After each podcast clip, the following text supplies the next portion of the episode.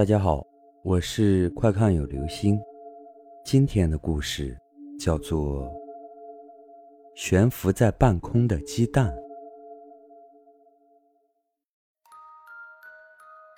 阿江和几个小朋友一起玩，大家商量好，每个人回家偷个鸡蛋或者鸭蛋一起烧着吃。阿江回了家，正好家里的鸭子下了一个蛋。于是他兴冲冲地拿着出去了。大家各自拿出从家里偷来的蛋，凑在一起，足有五六个。去哪里烧呢？就有人提议去路口的井台上烧。这是一口直径两米左右的大井，原来是供半村人吃水用的。旁边垒着半米高的井台，是用石头做的，井台上很光滑。大家跑到井边，兴致勃勃地架火烧蛋。小孩子哪里知道烧鸡蛋要在蛋上抹泥才不会烤破。不大会儿，就有一个鸡蛋烧裂了。大家很失望。突然，一个鸡蛋滚动起来，一把没有抓到，掉到了井里。大家惋惜地围着井口看，但是鸡蛋没有掉下去。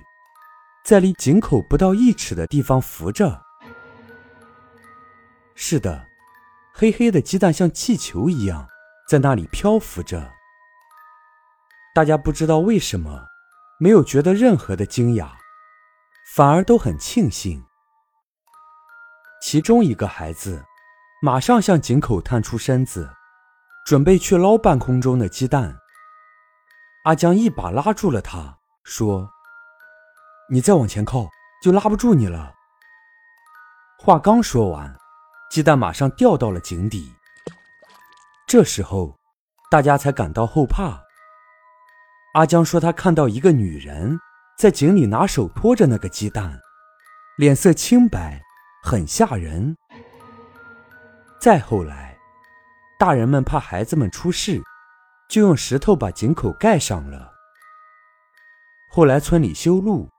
这个井处于路的中间，所以就给填平了。